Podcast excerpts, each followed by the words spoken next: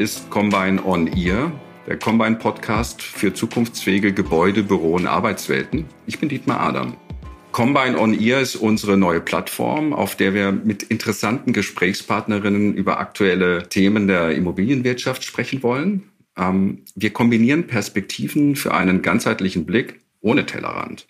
Um was geht's? Es geht natürlich um Corona immer noch. Seit vier Monaten hat uns Corona fest im Griff. Im März explodieren die Infektionszahlen, die Büros entleeren sich von heute auf morgen. Bislang für unmöglich gehaltenes wird einfach gemacht. Ähm, Virtualisierung, Homeoffice, mobiles Arbeiten, Digitalisierung wird angeschoben. Pragmatisches Muddling Through, so kann man das eigentlich bezeichnen, ähm, ist an der Tagesordnung. Die, die Lernkurven sind sehr steif, äh, nach oben steigend. Ähm, genauso aber auch die Frustrations- und Ohnmachtserfahrungen. Und jetzt geht's wieder ins Büro. Und was man sehen kann, ist, dass sich doch vieles verändert hat. Deswegen haben wir uns die Frage gestellt, sind wir auf dem Weg in ein neues Normal? Was ändert sich gerade in den Unternehmen? Was wird sich ändern? Ist jetzt ein besonderes Momentum für, ähm, ich würde mal sagen, ähm, für ein Anything Goes? Geht jetzt alles, was vorher nicht ging? Mehr noch, Raum scheint in den Fokus zu geraten. Wird Raum, analoger und virtueller Raum, wichtiger als jemals zuvor? Was muss jetzt eigentlich gestaltet werden in den nächsten Monaten? Und dazu starten wir drei Episoden unseres neuen Podcasts. Und heute haben wir die Kernfrage, sind wir auf dem Weg zu einer neuen Zusammenarbeit? Ich möchte die Kernfrage etwas schärfen. Die Unsicherheit hat enorm zugenommen, die Planbarkeit nimmt ab, Entscheidungen finden unter höchster Unsicherheit statt. Stimmt dieser Befund eigentlich? Stimmt das so? Und wenn ja, verändert sich der Prozess des Entscheidens und prägt dieser neue Prozess des Entscheidens eine Art neue Zusammenarbeit? Was zeichnet diese neue Zusammenarbeit eigentlich aus? Ähm, führt Corona zu neuen Spielregeln der Zusammenarbeit? Und ich habe gerade davon gesprochen, Raum wird auf einmal sehr wichtig. Der systematische Umgang mit Raum, Raummanagement. Und das meint nicht nur der Umgang mit, mit Büros, sondern auch mit virtuellen Räumen. Dort finden jetzt die Gespräche statt. Dort äh, über die Virtualisierung findet so etwas wie Nähe statt. Also äh, eigentlich auch ein Spiegel von ähm, Kommunikationsparadoxien. Wird der systematische Umgang mit Raum zu einem zentralen Erfolgsfaktor? Das sind die Fragen, die wir jetzt mal diskutieren möchten mit sehr interessanten Gesprächspartnerinnen. Ich begrüße Christina Grubendorfer, Thorsten Groth und Matthias Bietzker und ähm, stellt euch mal kurz unseren Hörern vor. Ja, vielen Dank, Dietmar, für die schöne Einleitung. Christina Grubendorfer, mein Name. Ich bin Organisationsberaterin bilde Organisationsberater auch aus ähm, in Kooperation mit Simon Weber Friends und bin Geschäftsführerin einer Organisationsberatung in Berlin und freue mich sehr, mit euch zu diesen spannenden Fragen zu sprechen. Ja, und mein Name ist Thorsten Groth. Äh, ich bin systemischer Organisationsberater, beschäftige mich schon seit 20 Jahren mit Anwendungsfragen der Systemtheorie in Management äh, und Beratung. Ähm, begleite viele Veränderungsprozesse und bilde auch Führungskräfte und Berater aus. Für Simon Weber Friends hauptsächlich. Mein Name ist Matthias Pietzker. Ich bin geschäftsführender Gesellschafter von Combine Consulting und beschäftige mich jetzt seit gut 25 Jahren mit Raum und das sowohl in der Frage von Wand, Decke und Boden. Ich beschäftige mich damit, was in dem Raum steht und wer in dem Raum agiert. Also Mensch und Mobiliar und das jetzt eben über diese Zeit von 25 Jahren und da merken wir schon, dass sich da einiges verändert hat. Insofern freue ich mich auf die Betrachtung dieser Veränderung gerade in den letzten Monaten. Ja, vielen Dank. Danke für die Vorstellung. Ähm, ich bin Dietmar Adam, Change Manager, systemischer Organisationsberater und Coach bei Combine. Und ähm, ja, wie sieht das eigentlich aus? Ähm, Unsicherheit ist die Metapher oder mm, das ist die These prägend für, den, für die Umwelt, in denen sich Unternehmen ähm, aufhalten. Auf diese, die Unternehmen müssen mit dieser Unsicherheit umgehen und ähm, Ähm, was klar ist, ist, dass nichts klar ist. Ähm, und das ist natürlich eine, eine, eine ganz besondere Herausforderung, um Entscheidungen zu treffen. Entscheidungen müssen getroffen werden am Ende des Tages, spätestens dann, denn ohne Entscheidung keine Organisation. Und wir haben davon gesprochen, dass Raum auf einmal ganz wichtig wird. Ähm, ohne Homeoffice werden die Businessmodelle gekippt. Ohne Homeoffice wäre das äh, Geschäft nicht weitergegangen und jetzt geht's wieder in die physischen Räume zurück. Ähm, aber wenn Raum wichtiger geworden ist, müsste doch die neue Qualität von Entscheidungen, insbesondere im Umgang mit Räumen, auch beobachtbar sein. Deswegen würde ich gerne ähm, beginnen mit einer Frage an Matthias Pietzker, wie es denn aussieht äh, in den raumbezogenen Projekten aus unternehmensberaterischer Sicht. Ähm, lässt sich da ähm, ein, ein Unterschied zur Prä-Corona-Zeit feststellen? Matthias, schilder uns mal deine, deine, deine Eindrücke, deine Beobachtungen. Also ich glaube, dass sich eine Veränderung wahrnehmen lässt, was das Verständnis oder die Ganzheitlichkeit von Raum angeht. Ich äh, habe auch schon vor Corona wahrgenommen, dass Unternehmen sehr viel spezifischer und dezidierter über Raum nachdenken und das nicht nur als einen physischen Raum verstehen, sondern auch als einen Raum der Zusammenarbeit, das Zusammenkommen. Das war schon Gedanken, die es vor Corona gab, aber um es mal plakativ zu formulieren, dass dieser wie soll ich, radikale äh, Flucht in das Homeoffice oder in das mobile Arbeiten oder das Arbeiten außerhalb des Büros hat natürlich nochmal zu beigetragen, dass viele Unternehmen, die vorher gesagt haben, so können wir nicht arbeiten, erkennen mussten, erkennen durften, dass es gehen kann. Und so öffnet sich dann quasi auch einmal der Raum für Arbeit.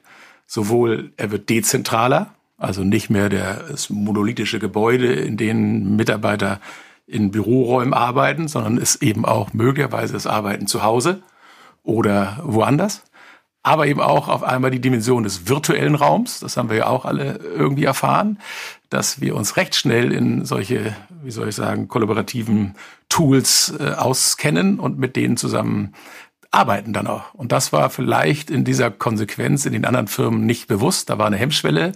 Und jetzt hat uns Corona und die Folgen gezwungen, will ich mal sagen, oder die Unternehmen gezwungen, da eine andere Sichtweise aufzubauen, um Prozesse aufrechtzuerhalten. Und auf einmal erkennt man, dass in relativ kurzer Phase tatsächlich nochmal ein anderer Raum für Zusammenarbeit sehr bedeutungsvoll wird, nämlich der virtuelle. Und da finde ich, das hat, das ist ja eine neue, ich will nicht sagen Dimension, aber das führt zu, wie soll ich sagen, komplexen anderen Verhältnissen, weil es auf einmal physischen Raum mit virtuellen Raum zusammenbringen muss. Das muss harmonieren. Und wenn wir jetzt Unternehmen hören, was passiert eigentlich, welche Herausforderungen stehen wir, dann wenn wir dann Befragungen machen bei unseren Unternehmen, dann wird häufig gesagt, die größte Herausforderung ist das Zusammenspiel von sogenannten Homeoffice oder mobilen Arbeiten mit dem Arbeiten im Büro. Und das ist, glaube ich, eine Phase, über die man jetzt sehr gut nachdenken kann und damit vielleicht so den Abbinder. Lassen Sie uns aus dieser guten Zeit, aus dieser schlechten Zeit das Gute lernen, nämlich was hat Corona ermöglicht? Und lassen Sie uns mal äh, rekapitulieren, damit wir nicht in so eine Komfortzone zurückfallen, die wir vor Corona kannten, sondern best of sozusagen beide Welten. Der Vor-Corona-Zeit und der Mit-Corona-Zeit. Wenn du ähm, mal reflektierst, jetzt, äh, du hast gerade geschildert, der virtuelle Raum kommt, das Arbeiten im Homeoffice wird zu einer Selbstverständlichkeit, zumindest in den Entscheidungsprozessen. Das war ja früher nicht so selbstverständlich. Also ähm, gerade Mobilitätskonzepte waren ja etwas ähm, in der Vor-Corona-Zeit, was eher mit spitzen Fingern angefasst wurde und auch der flexible oder das Denken von, von äh, Büroräumen, von neuen, von neuen Zuschnitten von Büros ähm, stößt ja immer mal wieder auf die Herausforderung, hier besonders überzeugend argumentieren zu müssen. Äh, hat sich daran was geändert in der, in, in der jetzigen Situation, äh, die wir seit einigen Monaten haben? Also es lässt sich dabei, glaube ich, trefflich diskutieren, wie tief die Veränderung sitzt. Ich glaube, dass das Bewusstsein für anderes Arbeiten, mobiles Arbeiten gewachsen ist. Wie weit das allerdings dann sozusagen auch im Mindset, wie es so schön heißt, verinnerlicht wird, das äh, gilt es zu überprüfen. Ich glaube, dass das, warum das mit äh, vorsichtigen Fingern nur angegriffen wurde. Das mobile Arbeiten, es hat was mit Vertrauen zu tun, es hat was mit Führung zu tun, die anders stattfinden muss, wenn ich dezentral arbeite oder eben nicht Management bei Anwesenheit, sondern wirklich Management über Ziele, Objectives zu führen. Dann darf ich Mitarbeiterinnen und Mitarbeitern einen Größen, muss ich sogar größere Freiräume geben. Das ist nicht jeder Manns und jeder Frau Sache in der Führung. Und ich glaube, deswegen haben Führungskräfte, äh, wie soll ich sagen, Demut oder stehen vor einer großen Aufgabe, das zu wollen und nachhaltig durchzusetzen oder umzusetzen. Was heißt es, mobil im Homeoffice zu arbeiten? Das bedarf anderer Führung, es bedarf anderes geführt werden, es bedarf Vertrauen und nicht eben die Sichtbarkeit oder Anwesenbarkeit. Und deswegen glaube ich, dass wir da immer noch vor einer großen Herausforderung stehen, das umzusetzen. Und da glaube ich eben auch dran, dass äh, zwölf Wochen oder 16 Wochen Corona noch nicht so nachhaltig sind, dass man äh, sagen kann, das ist jetzt ein Automatismus, wir haben es jetzt 16 Wochen gut geübt und deswegen wissen wir, wie es funktioniert. Da glaube ich, das wird für ein dauerhaftes Tun nicht ausreichen, nur dieses sozusagen zu sagen, wir haben es jetzt 16 Wochen geschafft, also schaffen wir es auch die nächsten 520 Wochen.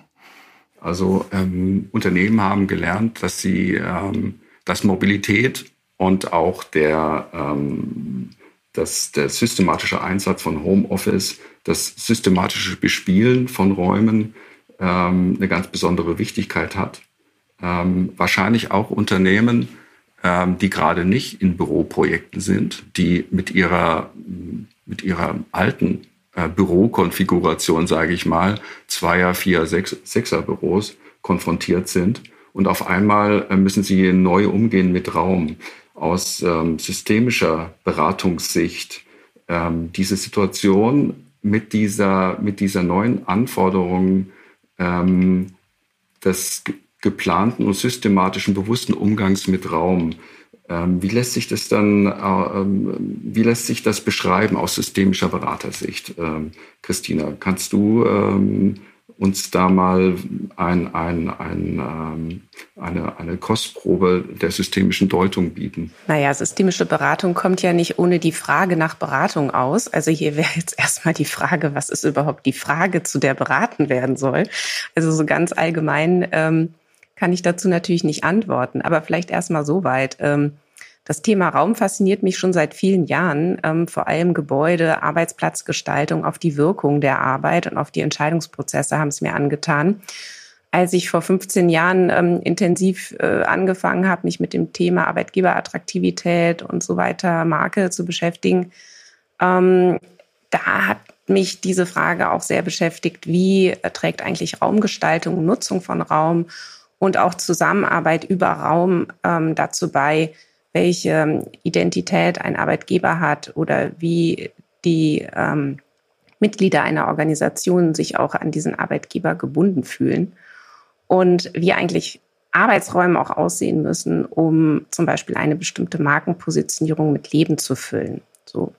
Und das ist natürlich etwas, was ich auch im Moment in Gesprächen mit ähm, Unternehmensleitungen ähm, bemerke, dass ähm, hier natürlich diese dieser neue Umgang mit Raum sehr stark die Frage aufwirft, steigt damit jetzt eigentlich unsere Arbeitgeberattraktivität oder ähm, sinkt sie jetzt auch gerade? So, und jetzt muss man auch wieder schauen, ähm, zu welchem Punkt dieser Corona-Krise äh, guckt man auf die Frage. Wenn man jetzt aktuell spricht, dann sieht man wieder, ähm, dass es fast schon wieder zurückschwappt ähm, in diese alten Routinen. Also ich ähm, höre jetzt gerade noch einen Bericht im Ohr, ähm, dass dort in einer Organisation sehr, sehr erfolgreich ganze Teams im Homeoffice arbeiteten und hier auch eine andere Art von Führungsarbeit erlebbar wurde. Alle das sehr gut fanden, also sowohl die Teammitglieder sich gestärkt fühlten in ihrer Selbstwirksamkeit, auch erstaunt waren, äh, wie gut sie sich da organisieren können, wie gut sie auch trotzdem zusammenarbeiten mit den Kollegen, Kolleginnen und auch die Führung hier ähm, Aufgaben gut äh, über Ziele formuliert hat. Und jetzt plötzlich, ähm, wo es gar nicht mehr so notwendig ist, ähm, schwappt es so zurück und ähm, die Führung verlangt also, dass die ähm, Leute wieder möglichst schnell und oft ins Büro kommen sollen. Und da entsteht gerade sehr, sehr viel Unmut. Und die Beratungsfragen, die werden wahrscheinlich demnächst noch kommen. Nämlich, was machen wir denn jetzt hier eigentlich mit diesen, mit diesen parallelen Welten? Also mit dem erlebten Neuen und mit dem, was jetzt vielleicht wieder erwartet wird? Und wie gehen wir hier mit den, ähm, ja, mit den verschiedenen Stimmen um, die hier laut werden? Wie wollen wir denn eigentlich in Zukunft zusammenarbeiten? Und ich denke, das wird Beratung äh, ganz stark beschäftigen müssen, ähm, diese Strömungen zu moderieren und hier einen Dialog ähm, herzustellen zwischen diesen mhm. verschiedenen Positionen. Mhm. Sehr interessant. Das bedeutet, dass ähm, durch die Corona-Krise der Umgang mit Raum eigentlich äh, eine Komplexität, die Komplexität erhöht hat, äh, in der entschieden werden muss. Jetzt muss ich auch noch über den Umgang mit Räumen mich beraten und reflektieren.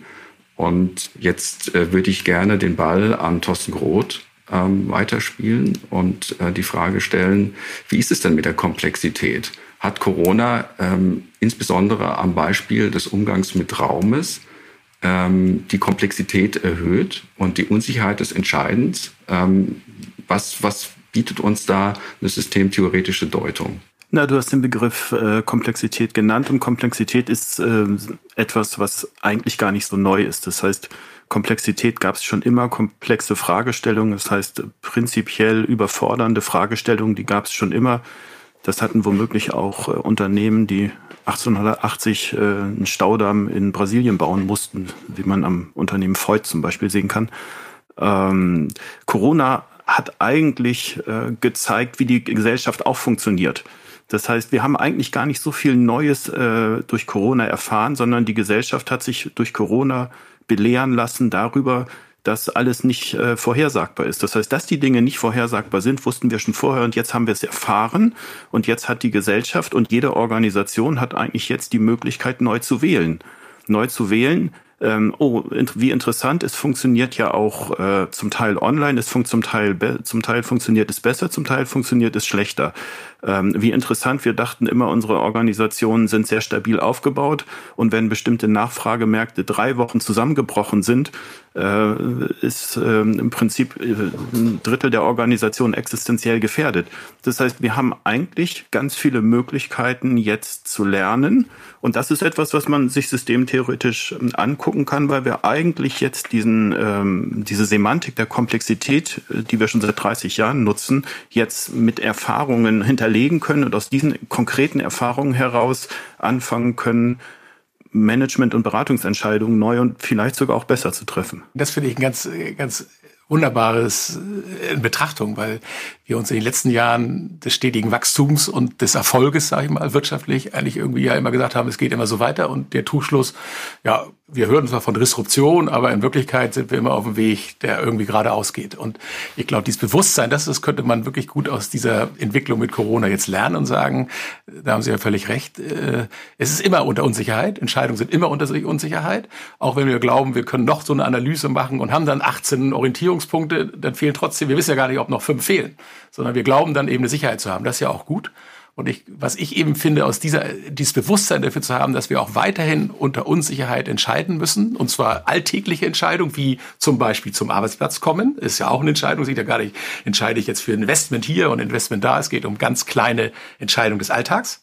Und, und wenn wir das uns bewusst machen, finde ich, sollten wir Kraft aufwenden, nicht in ein Normal zurückzufallen, das wir kannten, sondern eben das finde ich diesen Prozess, der jetzt wichtig ist, zu gucken, was lernen wir aus dieser Zeit, was heißt das für die Zusammenarbeit der Zukunft und eben das Gute mitnehmen. Und ich kenne auch einige Führungskräfte, die sagen, ich war ja gezwungen, die Leute nach Hause zu schicken, sonst hätten wir gar nicht arbeiten können. Aber wenn es wieder soweit ist, hole ich sie alle wieder zurück in die Firma. Und das fände ich natürlich sozusagen etwas kurz gehüpft, zu sagen, naja, die, die Not war es ja und was sollte ich anders machen, aber eigentlich war es falsch. Dann innehalten, und zu gucken, wie können wir auch weiterhin unter Unsicherheit die richtigen Entscheidungen treffen. Und das heißt eben nicht dogmatisch vorzugehen und in alte Verhaltensweisen zurückzukehren, sondern das Neue annehmen und sich darauf einstellen, dass es auch wieder anders werden kann. Und vielleicht sogar noch anders im Sinne von besser oder schlechter will ich gar nicht sagen, aber nur weil wir jetzt vielleicht wissen, wie wir in, in der Nach-Corona-Zeit umgehen mit Self-Dissing und was uns alle jetzt bewegt, muss es ja nicht heißen, dass wir in drei Monaten über ganz andere Dinge auf einmal wieder nachdenken müssen, die vielleicht mit Corona nichts zu tun haben, aber mit einer Nachfrageveränderung oder mit einer Bewusstseinsveränderung. Und das in die Köpfe zu kriegen, ist allerlei Kraft wert. Ähm, möchte noch mal ein bisschen zuspitzen. Also wenn ich habe äh, jetzt die Situation Corona und ich habe ähm, Anforderungen jetzt an den Infektionsschutz, Arbeitsschutz und äh, bin jetzt als, als Betrieb gefordert, äh, hier für ordentliche Verhältnisse, für systematische Verhältnisse zu, zu sorgen. Gleichzeitig weiß aber jeder, äh, der ähm, in, innerbetrieblich für solche Entscheidungsprozesse da mitwirkt, ähm, da zuständig ist und mitwirkt, ähm, dass vieles überhaupt nicht evidenzbasiert ist. Also viele, viele ähm, Anforderungen an Unternehmen äh, auf der Grundlage von Nichtwissen stattfinden. Ähm, das bedeutet ja jetzt ähm, auch wieder zugespitzt, wenn ich entscheide, äh, wird, äh, wird dieses Bewusstsein darüber, dass ich eigentlich sehr wenig weiß, aber bestimmten Anforderungen, die aus der Umwelt kommen, entsprechen muss, ähm, öffentlich diskutiert. Das heißt also, die Komplexität, äh, Komplexität nimmt zu und eine Entscheidung verweist auch immer dann automatisch auf mein Nichtwissen oder boostet auch das Nichtwissen auf einmal auf, auf, auf eine Bühne. Jeder weiß das. Und äh, auf einmal ähm, habe ich sozusagen äh, die Deutlichkeit, ähm, ich weiß eigentlich nichts.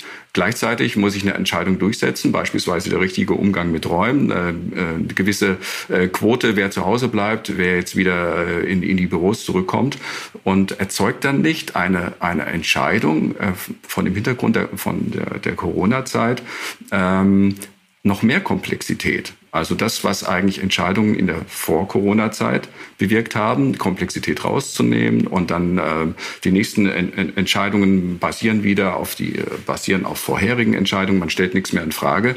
Ähm, ist es nicht so, dass jetzt zurzeit alles in Frage gestellt wird.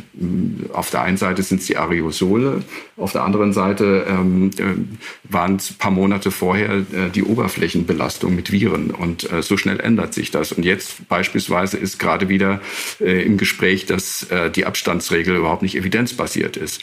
Ähm, äh, bedeutet das jetzt für den betrieblichen Kontext im Umgang mit Räumen, ähm, dass wenn ich eine Entscheidung treffe, ähm, dass ich gleichzeitig verweise auf eine viel höhere Komplexität als, als vorher. Ist, ist das ein paradoxer Effekt, der jetzt vielleicht neu ist oder liege ich da falsch?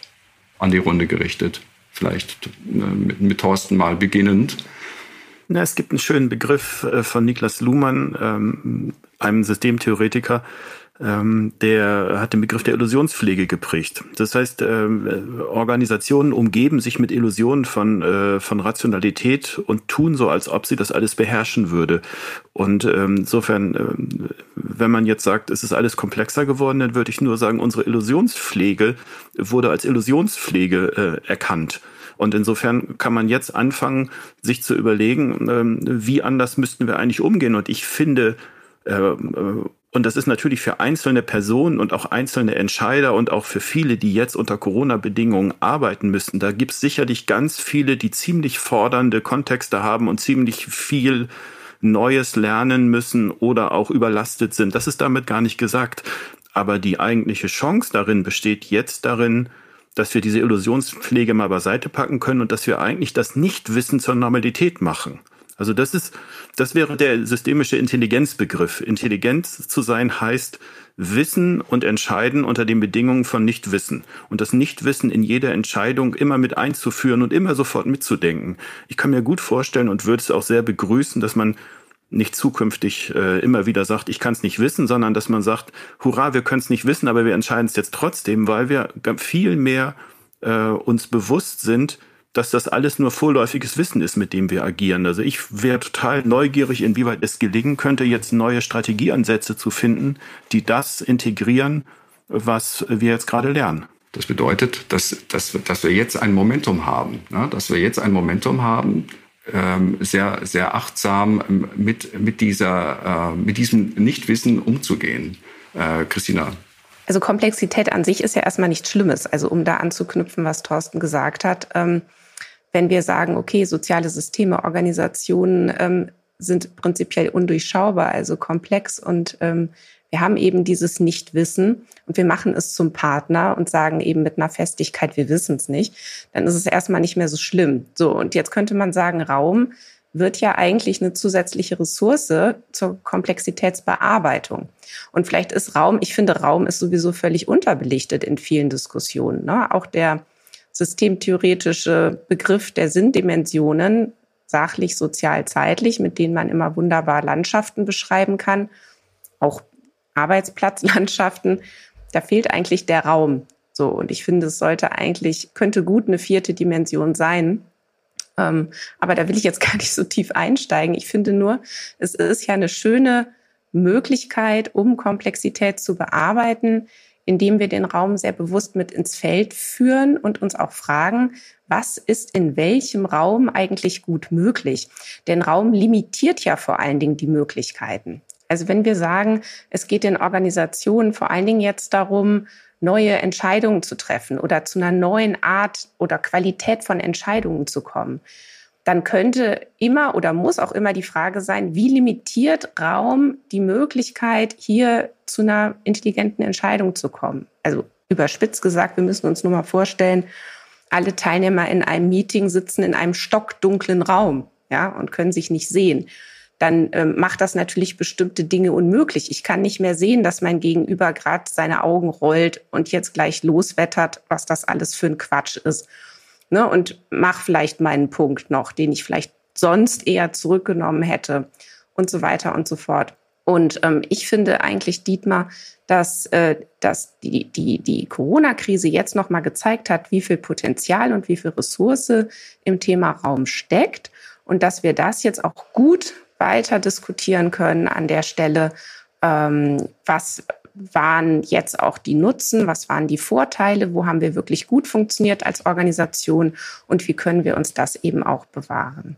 Nur letzter Punkt und dann ähm, höre ich auch auf. Ähm, ich glaube, dass die Routinen eben die Organisationen vorher etabliert haben, eben so eine Kraft auch haben, dass es jetzt nicht unreflektiert ähm, und passieren sollte oder auch es wird einfach nicht unreflektiert passieren, sondern es müssen hierzu wiederum auch sehr bewusste Entscheidungen getroffen werden, denn sonst ist die Wahrscheinlichkeit sehr hoch, dass alles wieder zurückschwappt in den Zustand, in dem es vorher war. Und das, glaube ich, ist eben so ein wichtiger Punkt. Genau das, das kennen wir ja auch in unserem eigenen Berufs- und Alltagsleben, dass Routinen sehr kraftvoll sein können. Und eine neue Routine zu entwickeln, macht mich ja erstmal dümmer weil ich eben nicht auf Erfahrungswissen aufbauen kann, sondern ich muss irgendwie was anderes machen und ich auch MS Teams zu nutzen, was ich vorher nicht kannte, muss ich in Schnelligkeit erstmal das Bedienen lernen. Das ist auch nicht jedermanns und jeder Frau Sache. Aber irgendwann ist es jetzt für mich auch Routine geworden, was ich vor, ich nicht, vor 15 Wochen eher einmal im Monat gemacht habe und das war sehr oh, toll, was sie da machen. Und jetzt ist es normal. Also diese Routinen sehe ich genauso, dass da ein Momentum ist, in dem Bewusstsein, dass wir jetzt alle sehr prägend noch im Kopf haben oder jeden Tag sehen, neue Routinen zu entwickeln und die alten zu hinterfragen. Und ich bin jetzt auch kein Systemtheoretiker. Ich wollte einen Satz, irgendein so schlauer Fuchs hat aber gesagt, nichts zu wissen und zu wissen, dass man nichts weiß, ist mehr als nicht zu wissen und nicht zu wissen, dass man nichts weiß. Ich würde ja immer gerne sagen, also ein bisschen Wissen ist ja schon da, aber vielleicht aus Luhmanns Sicht nicht in vielen Unternehmen, aber es ist eben nie 100 Prozent. Und das ist so ein bisschen das, ich glaube, dass es ganz gut sein kann, sich strategisch beschäftigen, auch mit Unsicherheit zu beschäftigen und das Gefühl zu haben, wir haben immer ein Risiko und wir haben immer Komplexität. Das, das wäre mir nochmal wichtig, nicht zu sagen, also wir agieren aus Nichtwissen heraus, aber wir haben nie 100% Sicherheit in unseren Entscheiden oder das wirkt, weil wir nie 100% Wissen hatten. Und das ist jetzt nochmal sehr bewusst geworden. Und dann komme ich zu dem, was ich auch toll finde, auch weil wir uns damit ja beruflich beschäftigen. Der Raum und auf einmal der Möglichkeitsraum, anders zu arbeiten, hat Auswirkungen auf den physischen Raum, in dem ich arbeite. Und wenn Sie sagen eben, Frau Gumendorf, dass wir da jetzt nachdenken, was mache ich eigentlich wo? Das ist ja genau die Frage, den Menschen nochmal die Freiheit zu geben oder zu ermächtigen, sich bewusst zu machen, hänge ich einer alten Routine hinterher, weil ich es 20 Jahre lang gemacht habe, aufgestanden zur Arbeit, Laptop angemacht, gearbeitet, nach Hause gefahren. Und jetzt zu gucken, sind es vielleicht ganz andere Räume, Schrägstrich Orte, in denen ich gut arbeiten kann. Und was heißt das für die Zusammenarbeit? Und dann kann ein Teil in die virtuellen Räume abgehen, die anderen bleiben in den analogen Räumen. Und wie ist dieses Zusammenspiel? Und dann kommen wir auf einmal dahin, dass auch Mitarbeiterinnen überhaupt Menschen ich will mal sagen, ich weiß gar nicht, was der richtige Begriff ist, aber ermächtigte Entscheidungen treffen über ihren eigenen Arbeitsort, wo sie meinen, am besten arbeiten zu können, auch arbeiten. Natürlich muss das verifiziert werden und dann muss natürlich Ziele erfüllt werden, aber dieses, ja, kommen Sie mal ins Büro, dann weiß ich, dass Sie da sind und arbeiten, ist ja irgendwie auch ein Trugschluss, äh, was ich weiß. Und auch wenn man sagt, wieso, der haut ja die Tasten, dann kann er ja auch einen Brief schreiben an seine Freundin oder seinen Freund und muss nicht im Sinne des Unternehmens produktiv sein. Und ich glaube, das zu schüren, weiterhin, diese Freiheit zu nutzen, das könnte wirklich was mit unserer Art der Arbeit ausmachen und auch eine andere Qualität für die Mitarbeiter, für Führungskräfte und für die Zusammenarbeit bewirken. Mhm. Und darüber geht's nachdenken. Ein Satz, den ich auch spannend finde, können wir auch theorieren. Also Büro hat ja was Hierarchisches, kann was Hierarchisches haben. Ne? Und jeder der Mitarbeiter sitzt im Großraum und der Teamleiter sitzt im äh, Büro mit 14 Quadratmeter, der Gruppenleiter sitzt im Büro mit 24 Quadratmeter, hat schon einen größeren Tisch, hat mehr Leder drin und dann geht's immer so weiter. Und das ist ja was total Hierarchisches in einem Bürokonzept. Trotzdem wird gepredigt, alle auf Augenhöhe und direkte Kommunikation. Aber die Chefs haben noch zwei Vorzimmer und Sprechzeiten sind sowieso nur nach Voranmeldung über Wochen zu bekommen. Und das wird dann fundamentiert durch einen Raum. Und wie man das auflösen kann, was mehr ist als nur Wände einzureißen im physischen Sinne, sondern auch im metaphorischen Sinne, das finde ich ganz schön spannend und ist ein sehr, sehr anstrengender Weg. Ich will die Frage sehr gerne in die Runde geben. Ähm, Matthias, du sprachst vorhin von den, von den Lernkurven, die gemacht worden sind und von, der, von dem Risiko, ich übernehme mal deinen Begriff, von dem Risiko, ähm, wieder ins Alte zurückzufallen. Ähm, welche Möglichkeiten seht ihr denn jetzt, das Momentum zu nutzen, ähm, die Vergewisserung der Unsicherheit zu nutzen, die ähm, Vergewisserung Raum als Möglichkeitsraum auch zu sehen? Ähm, um auch ähm, hier weiterhin äh, mein Business äh, betreiben zu können. Ähm, welche Möglichkeiten seht ihr denn? was, was, was könnte man gestalterisch machen, um nicht in dieses in alte Routinen äh, zu verfallen? Na, also letztlich ist natürlich erstmal das zur, also dieses ähm, zur Verfügung haben, also diesen, diesen Raumbegriff zur Verfügung haben, hilft natürlich erstmal ähm, das überhaupt diskutieren zu können. Und ich glaube, ähm, es braucht eben jetzt dazu sehr bewusste Prozesse in den Organisationen. Das reicht wahrscheinlich auch nicht, wenn es jetzt mal einen Workshop gibt mit ein paar Akteuren, die sich Gedanken machen, wie sind wir denn jetzt mit Corona umgegangen?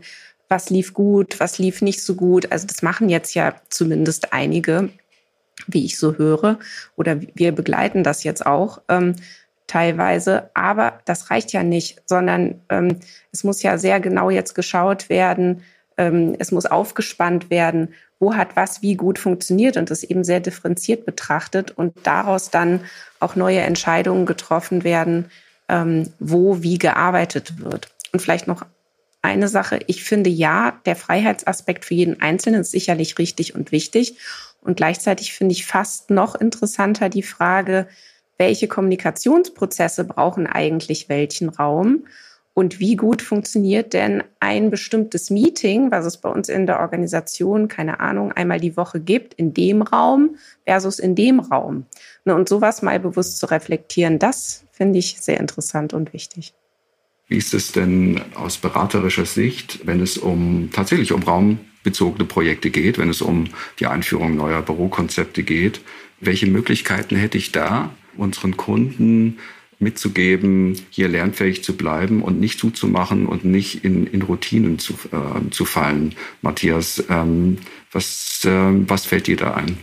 Ich glaube, das Allerwichtigste ist erstmal den Raum und die Raumplanung und Konzeption als Ergebnis von etwas zu sehen und nicht als den eigentlichen Planungsprozess. Natürlich Räume geben, müssen Orientierung geben, ist auch die Hülle in dem gearbeitet wird, wie gesagt, im Büro, zu Hause, wo auch immer. Aber mir ist es ganz wichtig, darauf zu haben, dass davor ja was entstehen muss und erarbeitet werden muss und was dann die Schlussfolgerung gibt und zu sagen, wie muss unser Raum aussehen. Und deswegen nicht zu sagen, wir machen jetzt den Großraum, den Open Space, wir machen, wir bleiben im kleinen Raum oder gehen in einen kleinen Raum, weil das jetzt gut ist oder schlecht, sondern wir müssen, das muss ja das Ergebnis sein, von irgendetwas aufzunehmen, wie wollen wir miteinander arbeiten. Und Interaktion und Kreativität und äh, diese Dinge erwarten möglicherweise, brauchen andere Arbeitsumgebungen als vielleicht nur ein einziges Konzept. Also nur die Aneinanderreihung von einer Büroform wird vielleicht nicht helfen, unterschiedliche Arbeitssituationen befriedigend zu unterstützen. Und das ist ja das, was auch gesagt wird. Wenn ich in einem kollaborativen Prozess bin, brauche ich vielleicht einen größeren Raum mit, mit anderen, äh, wie soll ich sagen, Design oder anderer äh, Gestaltung, als wenn ich sage, ich bin in einem hochkonzentrierten, routinehaften Prozess, der eben sich immer wiederholt in kleinen Schritten. Und ich glaube, das zu berücksichtigen und darauf sagen, wo wollen wir eigentlich hin? Was wollen wir unterstützen? Welche Werte sollen wahrnehmbar sein? und wie kann ich die in Räumlichkeiten umsetzen und damit den Mitarbeitern Orientierung ge zu geben. Das finde ich die entscheidende Frage. Und da fällt dann auch ein Raumkonzept raus. Und wir werden häufig gefragt, wie ist es richtig oder falsch? Ich habe keine Ahnung, was richtig oder falsch ist. Für Sie, ich weiß, dass es unterschiedliche Raumkonzepte gibt und wir lassen Sie uns an Ihren Zielen, an Ihren, äh, an Ihren, wie soll ich sagen, an Ihren Leitwerten, an Ihren, auch an Ihrer Arbeitsprozessen gucken, was die richtigen Räume sind. Und mehr denn je kommen wir eben dahin, dass vielleicht, ich sage irgendeine Zahl für 1500 Menschen in einem Unternehmen oder in einem Organisationssystem es nicht die Antwort sein kann, ich habe jetzt 750 Doppelzimmer. Und das ist eben so, fertig. Damit wären wir, glaube ich, der Komplexität des heutigen Alltags nicht gerecht. Und das ist dann so ein dogmatisches Vorgehen aus 1980, wo wir Köpfe zählen und dann wissen wir, wie viele Tische wir brauchen und dann wissen wir, wie viel Fläche wir brauchen. Die Zeit ist vorbei. Hochrelevant finde ich es hier auf den ähm, Entscheidungsprozess zu achten. Also am, am Ende, das wäre ja immer unser Fokus, äh, geht es ja darum, die Entscheidungsqualität in den Blick zu nehmen. Und gelingt es Organisationen, äh, die Qualität des Entscheidens mit den relevanten Kontextbedingungen zu verknüpfen? Das kann man relativ schnell sagen, aber sich vor Augen zu führen, zunächst einmal das Entscheiden äh, ein Kommunikationsprozess ist, ein, der unter bestimmten Interaktionsbedingungen äh, besser oder auch schlechter funktioniert, das ist ja erstmal etwas hochvoraussetzungsvolles, denn üblicherweise wird ja die Entscheidung immer nur äh, final betrachtet. Und diese finale, äh, diese finale Entscheidung wird Einzelpersonen zugerechnet. Er oder sie hat gut entschieden. Dass man aber eigentlich zurückgehen muss und sagen muss, unter welchen Kommunikationsbedingungen, unter welchen Flurgesprächen, unter welchen Nicht-Flurgesprächen, unter welchen virtuellen oder realen Bedingungen, äh, es gibt von Goffman ein Begriff, der heißt mikrodiverse Lagen. Also welche mikrodiversen Lagen, wo man überall immer mal wieder zusammenkommt und am Ende schnappen viele Mitarbeiter so vieles auf, dass in dem Moment, wo sie zusammenkommen, relativ klar ist, wie man jetzt entscheidet. Das ist ja ein hoch, äh, hochvoraussetzungsvoller Prozess und den eigentlich in die Beobachtung der Organisation zu bringen, das ist, das ist eigentlich die, das ist die hochvoraussetzungsvolle äh, Geschichte, um dann anschließend der Organisation auch noch ähm, äh, anzuraten und jetzt reflektiert mal, inwieweit dieser langwierige, dann tatsächlich auch komplexe Prozess der am Ende zu bestimmten Entscheidungen geführt hat, mit dem Raum zu tun hat, ja oder nein, und wie würde es in anderen Räumen aussehen. Das beschreibt erstmal, worum es hier geht. Und, aber ich frage mal so provokant, jetzt ist so, ein, äh, ist so ein Projekt und es steht an, wir müssen, wir haben viel Erfahrung, wir haben sie alle gesammelt und wir wollen jetzt dezentrales, mobiles Arbeiten haben. Und dann ist irgendwie eine, eine, eine, ein Führungskreis, erste Führungsebene, zwölf Leute und sagen, alles wunderbar, was ihr erarbeitet, das wollen wir jetzt umsetzen. So, und dann ist eine Leitplanke, jeder kann von zu Hause arbeiten, ich sag mal, übertreiben, wann immer er will, wie immer er will und sie will. Und das wird sich schon finden. Und dann machen wir auch noch Desk-Sharing, ist ja auch so ein Thema, was jetzt gerade diskutiert wird. Also keiner hat mehr einen fest zugeordneten Platz. Und weil wir so viele Mitarbeiter haben, die auch außerhalb des Büros arbeiten, gibt's eben für 1000 Leute nur 700 Tische. Und dann gibt's aber ganze Vielzahl von anderen tollen Räumen aus der systemtheoretischen, ich würde sagen, wenn, die, wenn, wenn sich ein entscheidendes Gremium sozusagen mit den Risiken auseinandergesetzt hat, wissen auch, dass sie nicht alles wissen können, trotzdem eine Entscheidung unter Sicherheit treffen, unter Unsicherheit treffen, ist das erstmal ein Mandat, das umzusetzen. Und dann mit der Komplexität, die Sie beschrieben haben, zurechtzukommen würden Sie aus systemtheoretischer Sicht sagen, das reicht nicht, weil eben zwölf Führungskräfte, um irgendeine Zahl zu nennen, für tausend Leute haben nie das Mandat zu entscheiden und das müsste in einem anderen Prozess aufgefangen werden, der mehr Kraft oder für alle einbindet? Oder würden Sie sagen, ja, äh, irgendeiner muss ja eine Entscheidung treffen, auch in Organisationssystemen, und dann muss man es nur partizipativ gut ausrollen, äh, plakativ, also nicht systemtheoretisch formuliert. Wie ist da so die Sicht aus der wo Sie jetzt gerade sagen, Sie müssen auf alles achten und Sie müssen auch jede Strömung und jede Nichtkommunikation, die es ja nicht geben kann, habe ich mal gelernt, äh, beurteilen, in diese ganzen Prozess einnehmen, bevor Sie dann sagen, das ist das richtige Konzept. Wie kann man da irgendwann mal sagen, es ist entschieden, wir setzen um? Na, ich habe erstmal nur, nur die äh, versucht und äh, die Lage zu beschreiben, was alles reinspielt, bis es zu Entscheidungen kommt. Äh, und das ist üblicherweise etwas, was ausgeblendet ist. Davon eine Idee zu bekommen, das halte ich für extrem, äh, ex, extrem hilfreich und, und, sinnvoll, das überhaupt in die Beschreibung zu bringen. Äh, überhaupt mal eine Idee davon zu bekommen, ähm, wie, wie das, was ich gerade eben unter Mikrodiversität jetzt äh, oder mit Mikrodiversität beschrieben habe, wie das alles irgendwie reinspielt. Hier auf beobachtbare Phänomene zu gehen, hier mit den Beteiligten erstmal Beschreibungsformen zu finden und das, was als irrelevanter Quatsch beschrieben wird, das eigentlich mal erstmal mit reinzudenken, das ist für mich die Grundvoraussetzung dafür, dass man vielleicht anders und besser entscheiden kann.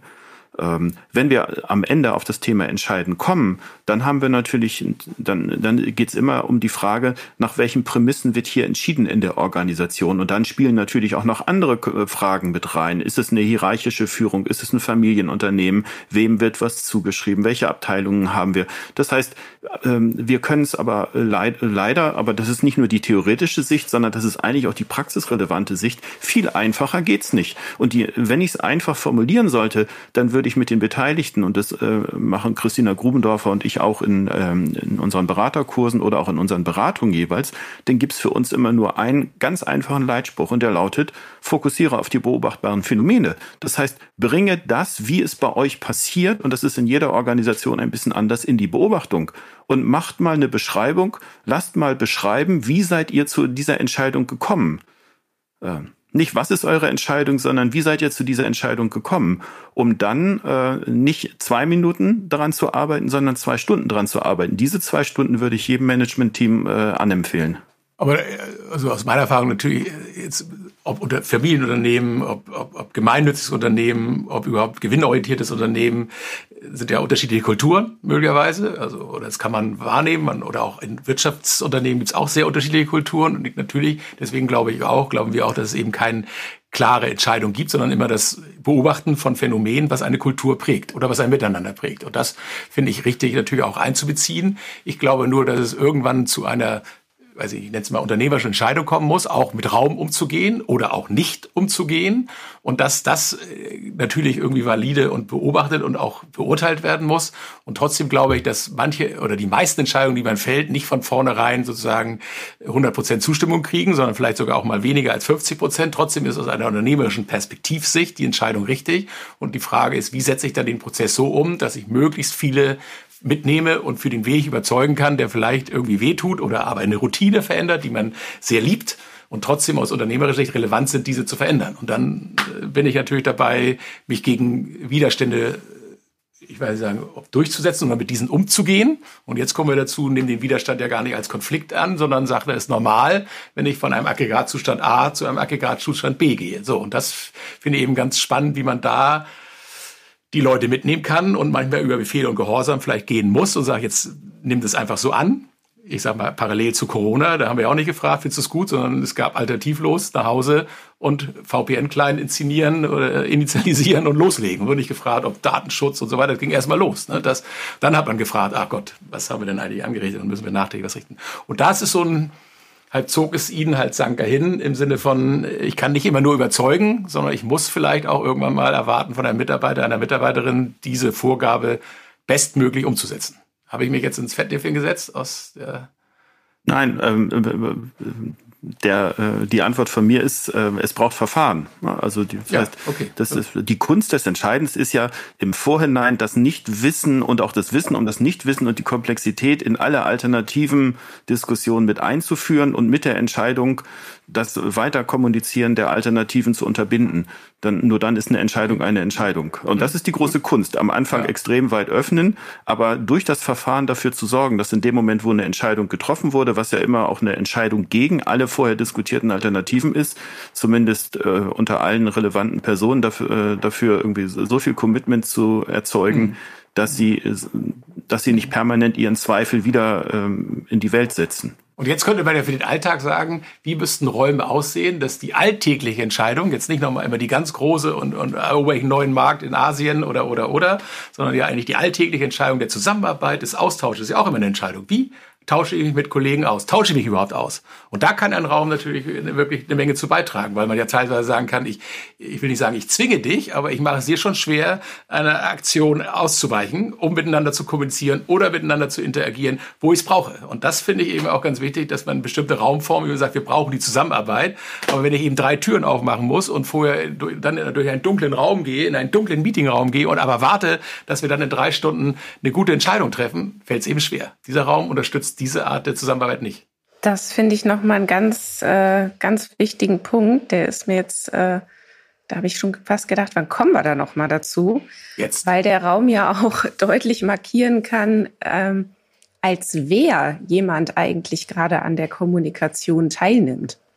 Also ich finde da ein sehr gutes Beispiel, ähm, eine Unternehmerfamilie, die tut ja sehr gut daran, zu markieren, wer jetzt eigentlich gerade mit wem spricht. Also ob jetzt zum Beispiel der Vater zur Tochter spricht oder ob der Gesellschafter zur Gesellschafterin spricht. Und das, wenn man das mal beobachtet, wie das solche erfolgreichen Unternehmerfamilien tun, Thorsten, du weißt da noch viel mehr drüber als ich, aber dann kontextualisieren sie das häufig sehr deutlich. Und das Oder heißt, sie wechseln die Räume für solche Diskussionen. Mhm. Genau, das wollte ich gerade sagen. Sie können zum Beispiel den Raum einfach wechseln und sagen, es wird keinesfalls im Esszimmer als Gesellschafter zur, zur Gesellschafterin gesprochen, sondern im Esszimmer spricht immer die Tochter mit dem Vater. Ich muss leider ähm, die Schlussrunde anmoderieren und würde nochmal zusammenfassen. Äh, was haben wir denn jetzt rausgefunden? Wir haben rausgefunden, dass wir äh, schon uns mit einer mit größerer Unsicherheit ähm, beschäftigen müssen ähm, bei Entscheidungen. Das ist schon ein Unterschied. Und dass Raum auf ein, ein wichtiges Thema geworden ist, dass Raum ähm, mehr denn je in die Kommunikation gebracht wird und dass Raum auch Kommunikationsmuster äh, beeinflusst. Ähm, dass es hier ein, wie soll ich sagen, aus systemischer Sicht ähm, noch einen blinden Fleck gibt, der ähm, aufzufüllen ist oder auszugleichen oder der, wo theoretische Denkzeuge entwickelt werden müssen, ähm, Raum als, als vierte Sinndimension beispielsweise. Ich würde nochmal in die Runde werfen, welche Bedeutung, welche Bedeutung hat eigentlich Raum? Wie lässt sich die neue Bedeutung von Raum zusammenfassen?